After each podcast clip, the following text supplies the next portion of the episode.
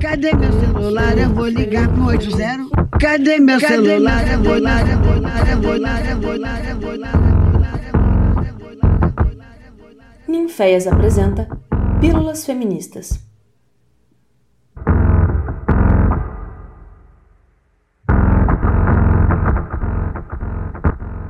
Pessoas lindas! Esse é o podcast Pílulas Feministas. E para quem não me conhece, sou Nina Caetano e coordeno Ninféias, Núcleo de Investigações Feministas aqui de Ouro Preto, em Minas Gerais. No episódio de hoje, vamos tratar de um tema tão importante quanto invisibilizado, inclusive dentro das pautas e movimentos LGBTI, a experiência lésbica e a lesbofobia. E escolhemos essa data para tratar deste tema porque estamos na Semana da Visibilidade Lésbica e nós, do Uniféias, consideramos extremamente importante contribuir para dar relevância à existência de mulheres que amam outras mulheres. A força da mulher sapatona, a força da mulher sapatona, a força da mulher sapatona, sapatona. Então, além do episódio de hoje, se preparem, porque teremos também um podcast especial no sábado. Fiquem de ouvido em pé. Hoje vamos focar principalmente na discussão sobre a estigmatização, o preconceito, as opressões e as violências sofridas por mulheres lésbicas, considerando tanto os espaços sociais quanto o ambiente universitário, onde a Uniféia se localiza. E para tratar deste tema conosco, convidamos a mestre em educação Amanda Pedroso, que estudou como tema da sua pesquisa de mestrado na Universidade Federal de Ouro Preto a lesbofobia no ensino superior, expressões e possibilidades de enfrentamento. Bem-vinda, Amanda! Olá, Nina. Olá a todos e todas que acompanham Ninféias. Eu fico muito grata pelo convite e feliz de poder contribuir com esse debate que é tão relevante para essas mulheres e para a educação. Eu queria também aproveitar esse espaço para agradecer a colaboração que eu tive dos projetos do PIDIC UFOP e das três mulheres lésbicas e bissexuais da graduação da UFOP, que me auxiliaram na construção da minha pesquisa, até porque sem essa colaboração ela não teria se concretizado, né? Maravilhoso. O PIDIC, inclusive, é um edital muito importante dentro da Universidade Federal de Ouro Preto, porque tem pensado justamente em ações né, de enfrentamento às discriminações sofridas por estudantes. Aprofundando nas questões da sua pesquisa, Amanda, eu queria começar te perguntando: podemos considerar a mulher lésbica como um dos segmentos mais invisibilizados do movimento LGBTI? Eu também gostaria de saber como essa invisibilidade se expressa tanto socialmente como no ambiente universitário. Bom, Nina, eu acho que dentro do movimento LGBTI+, as pautas elas são diversas. Cada sujeito dentro do movimento, ele vivencia sua existência de um modo que é muito singular. Claro que algumas demandas elas têm mais visibilidade social que outras, né? No caso da mulher lésbica, nós podemos pensar que o processo discriminatório que ela vivencia, ele se constrói como um novo fenômeno. Ela sofre uma discriminação que, né, por ser mulher e por ser lésbica. E isso sem contar com outros marcadores sociais da diferença, como o de raça, o de classe, o de território. A mulher negra periférica lésbica, por exemplo, ela vivencia uma existência que ora se assemelha, ora diverge de outras mulheres lésbicas. Então, para falar de invisibilidade, é preciso que se considere essas intersecções, esses marcadores que constroem as vivências que são muito únicas. E aí não é à toa que o movimento ele se subdivide, porque por exemplo, Falar do conceito de homofobia não dá conta de falar da discriminação sofrida pelas lésbicas, da mesma forma que não dá conta de falar da violência que pessoas trans vivenciam cotidianamente. No meu trabalho, eu utilizo o conceito de lesbofobia, por esse motivo e por outros, como um modo também de visibilizar as existências lésbicas e as suas especificidades, para dar conta de um fenômeno que trata da sexualidade de uma mulher que por si só já é invisibilizada, né? Que é subalternizada, que é colocada colocada no campo do impensável quando não envolve um homem nessa relação. Então, por diversas especificidades, ela demanda um espaço de debate que é único. É, tem até a questão do fetiche, né, da sexualidade lésbica. Exatamente. Né, é essa coisa que você fala aí, do apagamento da sexualidade no sentido, como se ela não existisse sem um homem e existisse em função dele, né? Então, se duas mulheres estão juntas, é para o desejo masculino, né? Exatamente. Que, então, que é um ato lesbofóbico também, né? Quando a, a relação ela não envolve o homem, é como se estivesse faltando alguma coisa ali, né? Então, é por isso que é colocada nesse campo do impensável. Sobre as expressões dessa invisibilidade, algo que ficou muito, muito evidente para mim logo no início da minha pesquisa e também me motivou a me aprofundar mais nesse tema foi o, o número bastante diminuto de produções que envolvessem um debate das lesbianidades e da educação. Então não é que não existam produções lésbicas, né? Existem.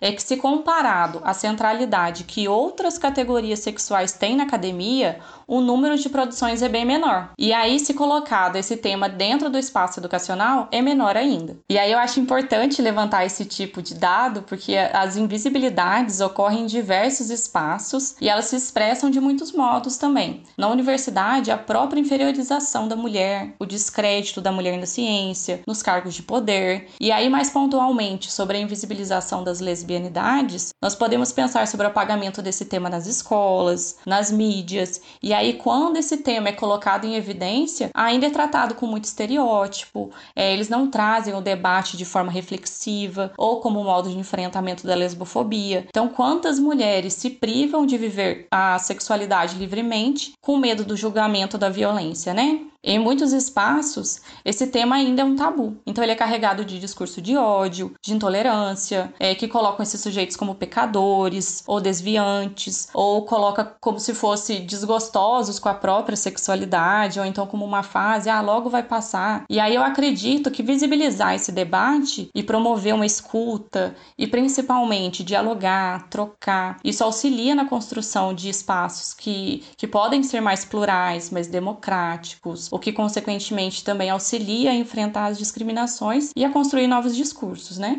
Nossa, é importante demais isso que você falou. Amanda, durante a sua fala você mencionou o termo existência lésbica e na sua pesquisa você, tá, você trata também de, da heterossexualidade compulsória, né? É, eu queria que você explicasse para quem está ouvindo a gente do que, que se trata. Então, né, é, pode ser são palavras difíceis, né? Que às vezes as pessoas desconhecem. E aí eu até gosto de falar em existências no plural, né? Eu acho que na pesquisa isso vem de um modo, ele vem de um modo muito evidente até. Lá eu escuto a narrativa de três mulheres lésbicas e bissexuais e elas dizem de suas existências de um modo que é muito particular. Claro que em alguns momentos as histórias elas se repetem, em algumas situações como os medos, as angústias, os prazeres, eles parecem ser semelhantes, mas únicas em si porque cada uma delas vivencia a sua sexualidade de um jeito que é só delas. E aí esse conceito de existência lésbica, ele é discutido pela Adrienne Rich, que é feminista, lésbica, escritora, e é uma autora que eu utilizei bastante no meu trabalho. Eu inclusive baixei os textos dela quando eu vi suas referências, já comecei a ler. Ah, ela é ótima, né? Ela discute várias coisas assim que quase que explodem a cabeça da gente.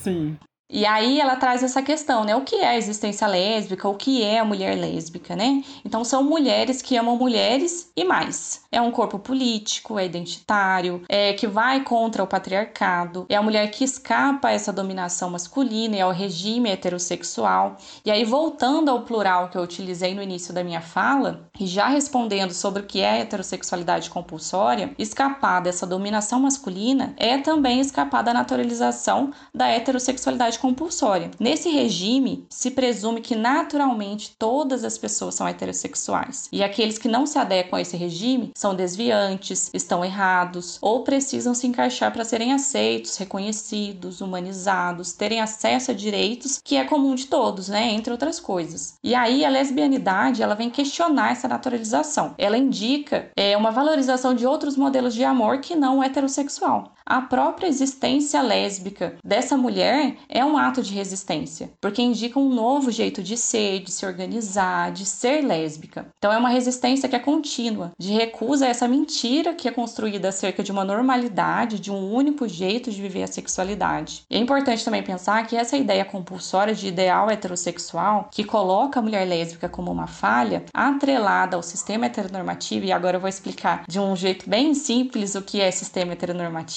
que é uma crença em que há um alinhamento entre o sexo, o gênero e a sexualidade. Então, o ser humano ele nasce com um sexo determinado, e aí é o homem ou a mulher, que vai indicar um de dois gêneros possíveis, feminino ou masculino, aqui nós também já vemos o binarismo de gênero, né? Que vai conduzir a uma única forma de desejo, que é o desejo do sexo oposto ao seu. Que é o que a gente tem visto muito marcado agora, inclusive nos discursos, né? É, evangélicos que têm tomado uhum. conta da política, né? Da discussão de direitos dentro do, do Congresso, né? Justamente essa ideia do que é natural. Ah, natural é homem e mulher, né? E aí dentro disso essa ideia de além de ser homem, o homem é o que gosta de mulher, né? E mulher é o que Uhum. gosta de homem. Exato. Marcando outras relações, então, dentro desse campo que você colocou, né? Como anormais, como desviantes e tudo. Mas preocupa, né? Porque é um discurso que ele se coloca de maneira muito forte, se coloca muito forte, inclusive, em instâncias de decisão, né? De decisão Uhum. política. Então, esse é um discurso que ele é né, biologizante. E aí, ele enquadra as pessoas, né? Cada um no seu quadradinho e não pode sair dele. Senão você não é normal, senão vai ser excluído, vai ser classificado. E aí, é importante pensar também que essa compulsoriedade atrelada a esse sistema heteronormativo que eu expliquei, nos diz como que a gente deve organizar nossas vidas, né? De acordo com esse regime que é heterossexual. Então, sendo hétero ou não, você até pode ser lésbica, mas não vai transgredir o universo masculino. Até pode ser lésbica, mas deixa a sua sexualidade ali no campo do privado, lá dentro da sua casa, não precisa trazer para o público. Se esfregar nas cara, na cara das pessoas, de respeitar a sua avó, né? Tratado um pouco Exato. dessa maneira, né?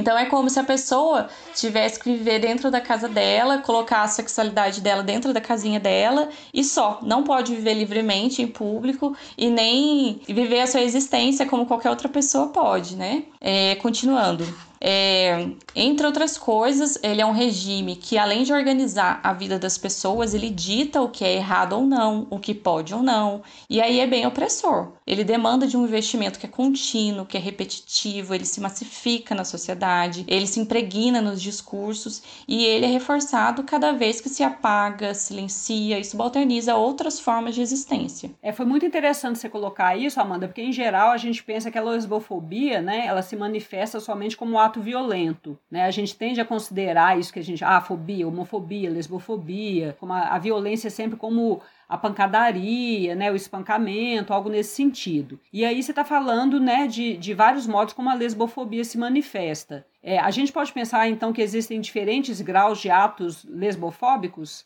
Então, é, a lesbofobia, ela se configura como os atos discriminatórios contra a mulher lésbica, e aí sim, nós podemos pensar em graus de complexidade desses atos.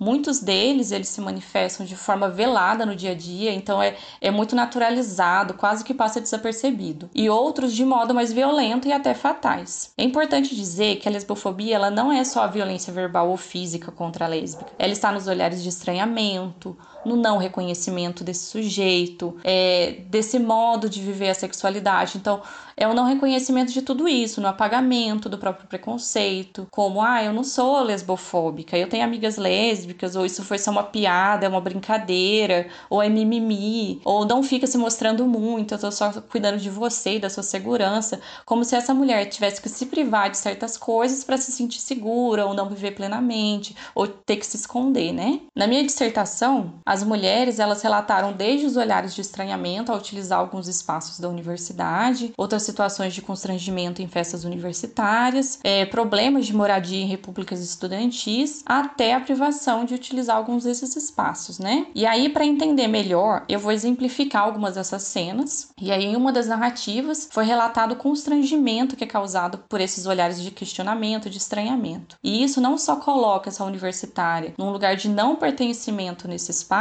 como também questiona sua existência. Aí você pensa, de que jeito isso, né? No relato, essa graduanda lésbica, ela discute que ao não performar a feminilidade, por ter o cabelo curto, não usar roupas femininas e todas aquelas atribuições que a sociedade impõe para a mulher, né? Então, mesmo quando ela está sozinha andando pela universidade, ela já desperta esses olhares, como se o gênero denunciasse a sexualidade. E isso já é carregado de preconceito. Ainda que a mulher não seja lésbica, ao transitar no universo masculino, logo a associam à lesbianidade. E aí, para além disso, também foi relatado esse mesmo estranhamento quando ela entra nos banheiros femininos, que tem maior movimento na universidade. Os olhares de questionamento é como se dissessem que ali não é o lugar dela, a olham como se ela fosse um homem no lugar errado. Isso causa tanto constrangimento que ela acabou buscando outros banheiros, né, de menos movimento, ou os que estão mais longe nos departamentos. E é importante falar sobre isso porque ela é privada de usar um espaço que é comum, que não deveria levantar esse estranhamento. E mais ainda, me faz refletir sobre que mulher pode usar esse espaço, o que é ser mulher, né? Uma outra situação é em relação às festas universitárias. Uma delas narrou uma cena em que ela estava acompanhada de uma outra mulher e do nada aparece um cara perguntando se ele pode participar. Isso não é só extremamente invasivo, desrespeitoso com essa relação, como também localiza esse relacionamento no campo do impensável, como se toda relação erótica afetiva necessitasse de um homem para ser validada, para ser real, para ser respeitada, para ser prazerosa. E aí a diver... É a gente comentou do fetiche, né? Uhum. Isso daí é, é extremamente. Agora, isso, isso, que você trouxe da questão da mulher, né? O que é ser mulher, é muito interessante porque existe algo que se instala aí, né? Nessa coisa da performance uhum. do feminino, que também pensa a sexualidade muito a partir desse, desse, desse binarismo e muito relacionando o comportamento de gênero uhum. à orientação, que foi o que você levantou, né? Então, ser homem é gostar de mulher, ser mulher é gostar de homem. E ser mulher e gostar de homem é parecer de determinada uhum. maneira, que agrada, teoricamente, aos homens. Então, existe uma moldagem também do feminino, né, em torno do prazer masculino e do desejo masculino, que também passa pela performance, né, uhum. né, assim, de uma certa, de um certo modo de ser. E aí a mulher lésbica, ela acaba ferindo toda essa construção que é o que você chamou lá da questão da dominação uhum. masculina, né, de fugir da dominação masculina, porque muitas vezes, inclusive, ela escapa dessa performance. É claro que tem mulheres que escapam dessa performance e não são uhum. lésbicas, e tem mulheres lésbicas que não escapam dessa performance, né, assim, que vivenciam a sua feminilidade e lidam com a performance de feminino, né? Tanto que as pessoas falam, nossa, mas você nem parece lésbica, né? Também uhum. para essas que performam feminino. E aí, essa questão que, que você falou é, é sistema heteronormativo, né? E ele demanda mesmo muito investimento, das, até das pessoas que são heterossexuais. Ela vai ter que caber naquele sistema ali, porque senão, é, ainda que ela seja hétero, se ela transitar nos gêneros, nessas, nessas atribuições de gênero, ela também pode ser colocada como uma pessoa desviante, ainda que não seja. É, ou ainda que não seja desviante em termos de orientação, Exato. né? Mas talvez seja desviante em termos de norma de comportamento, Isso. né? Há diversas outras situações que nós podemos continuar a conversar aqui, né? Mas só para fechar a ideia de grau de complexidade, é importante também dizer que a lesbofobia ela é violenta e ponto nas pequenas situações do cotidiano e naquelas que infelizmente matam muitas mulheres. A mulher lésbica que performa a feminilidade é questionada toda vez que fica com uma mulher ou quando insistentemente invalidam suas relações do tipo, ué, mas você nem parece lésbica, também sofre é violência. Que de falar agora, né? Exato. E aquelas caminhoneiras, sapatão, quando são taxadas de homem ou que dizem que elas querem ser homens, isso também não é menos violento. A lesbofobia é um dispositivo da heteronormatividade e ela é reforçada a cada pequeno gesto desse tipo. Gesto que devemos desconstruir todos os dias, a todo momento,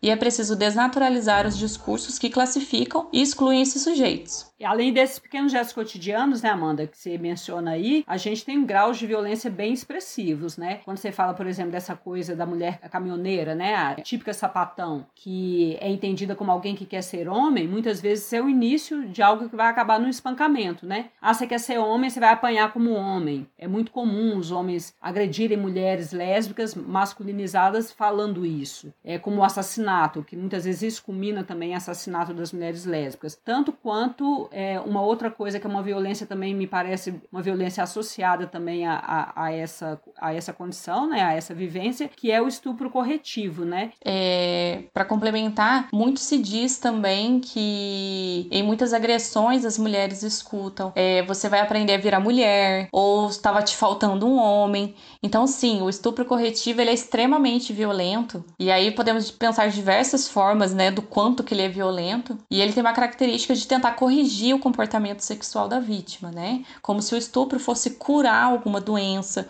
ou fosse corrigir alguma falha, nesse caso a lesbianidade. E aí mais uma vez se nota a relação entre mulheres sendo colocada como inadmissível. Essa violência ela tenta controlar esse corpo, disciplinar de acordo com o sistema heteronormativo. Já sobre os assassinatos, não tem como não falar do dossiê sobre lesbocídio no Brasil. No meu trabalho eu trago alguns dados sobre isso e são assustadores. Há uma crescente na violência, os números eles só aumentam. E ainda é preciso considerar que muitas mortes acabam não sendo contabilizadas como lesbocídio. Então, muita morte acontece, né? E elas não entram na conta desse lesbocídio. Para fim de saber de alguns dados, o dossiê ele trata do ano de 2014 até 2017. E aí desse primeiro ano de 2014 até o último de 2017, há uma crescente de 237% de mortes de lésbicas. E aí 83% dos, assass dos assassinos são do sexo masculino e 17% do sexo feminino, que também é um dado alarmante. Nossa, uma porcentagem alta, né, de mulheres Bem alta. matando mulheres. É, Para quem se interessa por dados como este, o Grupo Gay da Bahia também sempre atualiza os dados da violência LGBTfóbica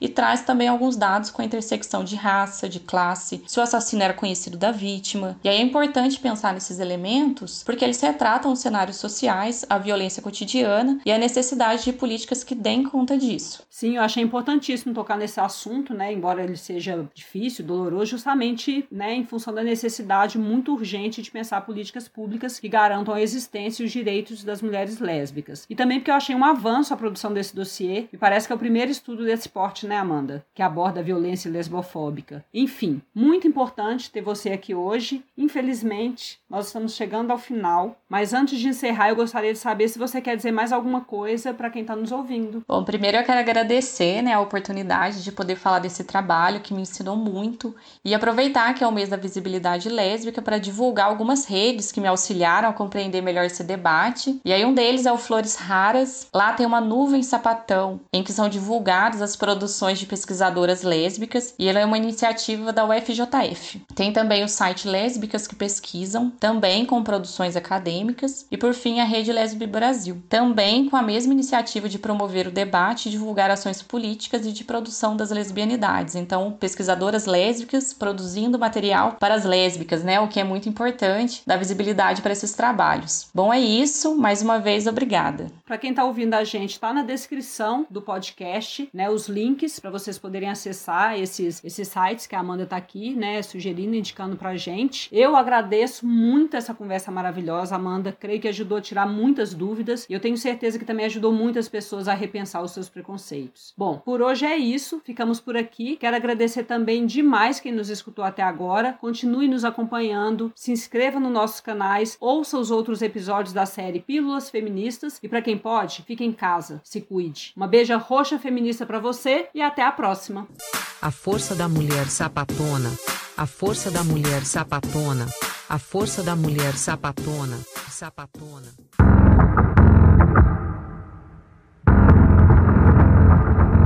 Essa foi mais uma produção do Ninféias, Núcleo de Investigações Feministas, com o apoio da Pró-Reitoria de Extensão da Universidade Federal de Ouro